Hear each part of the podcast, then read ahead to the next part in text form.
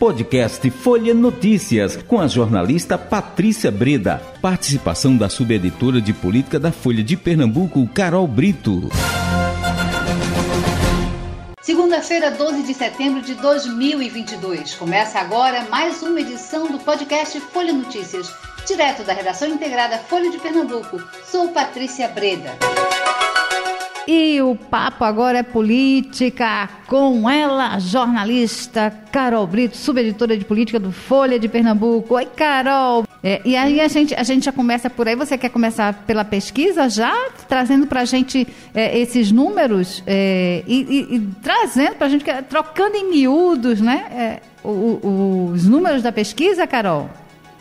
Eu vou começar, Patrícia, ali juntando é, essa sabatina que a gente teve uhum. hoje com o Sebastião Oliveira com a pesquisa, né? Perfeito, Porque vamos lá. ele chega num ambiente bem favorável, né? Hum. Ele chega para a sabatina com a notícia de que a candidata dele, a Marília Reis, ela teve um desempenho muito bom na pesquisa. Ela é a única candidata, basicamente, que cresce além da margem de erro, né?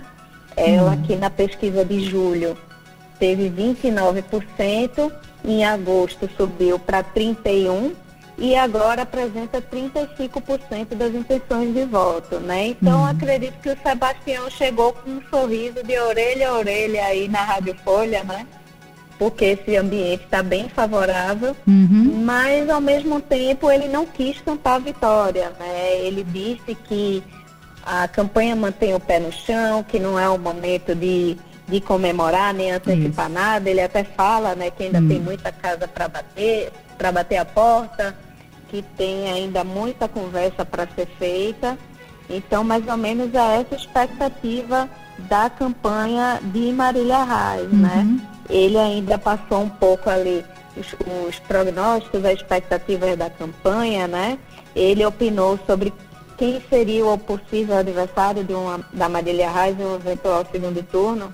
Ele aposta que não seria o candidato da situação, Danilo Cabral, que a aposta dele estaria mais entre Raquel Lira e Anderson Ferreira, né? Hum.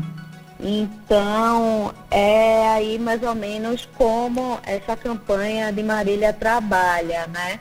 Ele ainda respondeu outras questões aí um pouco mais polêmicas, sobre, por exemplo, a ausência de Marília Reis nos debates, né? Que também é algo que tem rendido muitas críticas é, de adversários e também desconfianças. É, ele disse que a agenda de Marília está muito cheia, e que ela, na condição que ela está, é, ela está grávida, né, Patrícia? Isso, exato. Ela tem essa condição especial, ela que teve uma filha faz pouco tempo e engravidou poucos meses antes de começar a eleição, né? Então, ela realmente tem essa missão, mas ao mesmo tempo nos bastidores há quem aposte que isso é uma hum. zona de segurança da Marília, né? Já que ela está tão à frente na pesquisa, ela estaria querendo ficar ali naquela zona de segurança de não se arriscar, né? E o debate a gente sabe que é muito risco, né, Patrícia? Isso, Ainda exato. mais quando você está na frente. É, é praticamente você contra todos, né? Seriam quatro adversários mirando essa popularidade dela, né? Então, tem essa questão da, da estratégia também, apesar do Sebastião Oliveira negar, né? Ele também comentou na entrevista que sobre a decisão dele de deixar a Frente Popular depois de, de praticamente 16 anos na base, o, o, partido dele, que antigamente era o, o PR, ele foi um dos primeiros partidos a declarar apoio a Eduardo Campos, né? E agora deixa a base do, do Paulo Câmara para apoiar a Marília.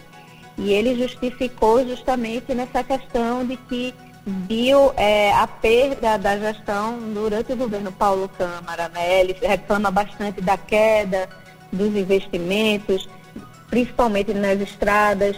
Ele que foi secretário de transportes durante o governo Eduardo Campos criticou bastante nessa essa área. e também disse que não pretende, é, caso Marília Reis seja eleita, desempenhar um papel aí de secretário. Ele quer continuar ali nessa zona do vice, ajudando uhum. nessa função. Então, basicamente, são esses os destaques aí dessa sabatina do Sebastião Oliveira. Exato. O Carol, que mais que a gente pode, só aqui ampassando, é? é? Marina Silva, que. Aí eu vou para o cenário nacional, vou dar um pulo em gigante. Você que manda, Patrícia.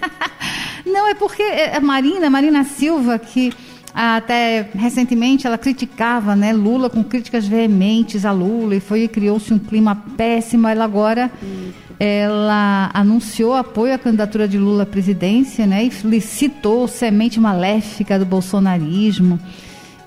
É, Marina Silva, a gente foi ex-ministra do meio ambiente na primeira passagem, primeiro mandato de Lula como presidente, não é? É, e aí diz que é, nessa fala dela, em que agora ela se coloca é, ao lado de, de, de Lula, né, para defender a nossa democracia, defender o Estado laico, né, foi uma mudança completa, né, Carol? É, foi um movimento que chamou bastante atenção, Patrícia. Hum. Mas se a gente for ver a rede, que é o, partido da Marina Silva, já declarou apoio a Lula, né, já está totalmente integrado nesse projeto, mas a Marina Silva sempre ali um pouco mais reticente, né, hum. em, em, declarar esse apoio mais explícito ao Lula, né?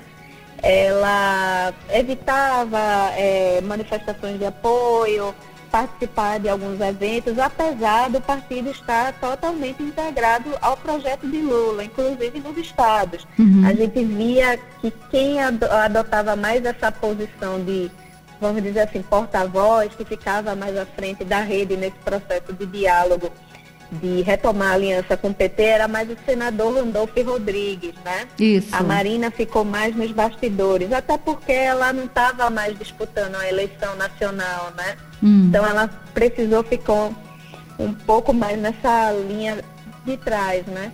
Mas ao mesmo tempo é uma situação um pouco complicada para a Marina, porque ela, desde que deixou o governo do PT, ela teve uma, uma situação de muitos embates né, com o Partido dos Trabalhadores. É só a gente fazer ali um retrospecto, né? Na eleição, por exemplo, de 2014, quando ela era vice de Eduardo Campos, em função daquela tragédia é, que acabou vitimando, uhum. o ex-governador acabou assumindo a cabeça de chapa, ela sofreu muitos ataques naquela eleição do PT, né? E acabou deixando aquela eleição se dizendo muito magoada com o Partido dos Trabalhadores e sempre adotando um tom cada vez mais incisivo e crítico ao PT. Então, é uma situação um pouco complicada para a Marina, de repente agora, se, se reaproximar do PT, né? Eu acho que ainda fica algumas, algumas rusgas, algumas mágoas, né? Mas o que a gente vê no tom da rede é essa questão de, de ser necessário é, a mudança nas eleições nacionais, né? É um partido que faz uma oposição muito forte ao presidente Bolsonaro, que tem muitas críticas ao governo. Isso. O próprio Randolph foi um dos principais protagonistas ali da CPI da Covid. Então, é como se o partido deixasse um pouco essas diferenças de lado para apoiar o Lula, né? E a Marina deu mais um passo em direção a isso, né? Ela fez questão de dizer que aquilo ali era uma aliança mais programática, que ela entregou propostas para o presidente Lula, mas a gente sabe que isso também é um gesto simbólico é, muito importante, né? Para mostrar apoio ao Lula, adesão. Então, acaba sendo muito positivo para ele, né? Uhum. É isso. Ô, Carol, a gente fica por aqui. Terminou o nosso tempo. Mas vamos ver. É sempre tão pouco, né, Patrícia? Foi. Só Hoje... de conversar com você. Hoje foi muito rápido. Bom, mas outros encontros virão e conversaremos mais, Carol. Obrigada pela sua participação. Eu que agradeço, Patrícia. Até a próxima. Até a próxima. Chegamos ao fim de mais um podcast Folha Notícias. Perdeu alguma edição ou quer ouvir de novo? É só baixar os aplicativos SoundCloud, Spotify e Deezer e buscar pelo canal Podcasts Folha de Pernambuco.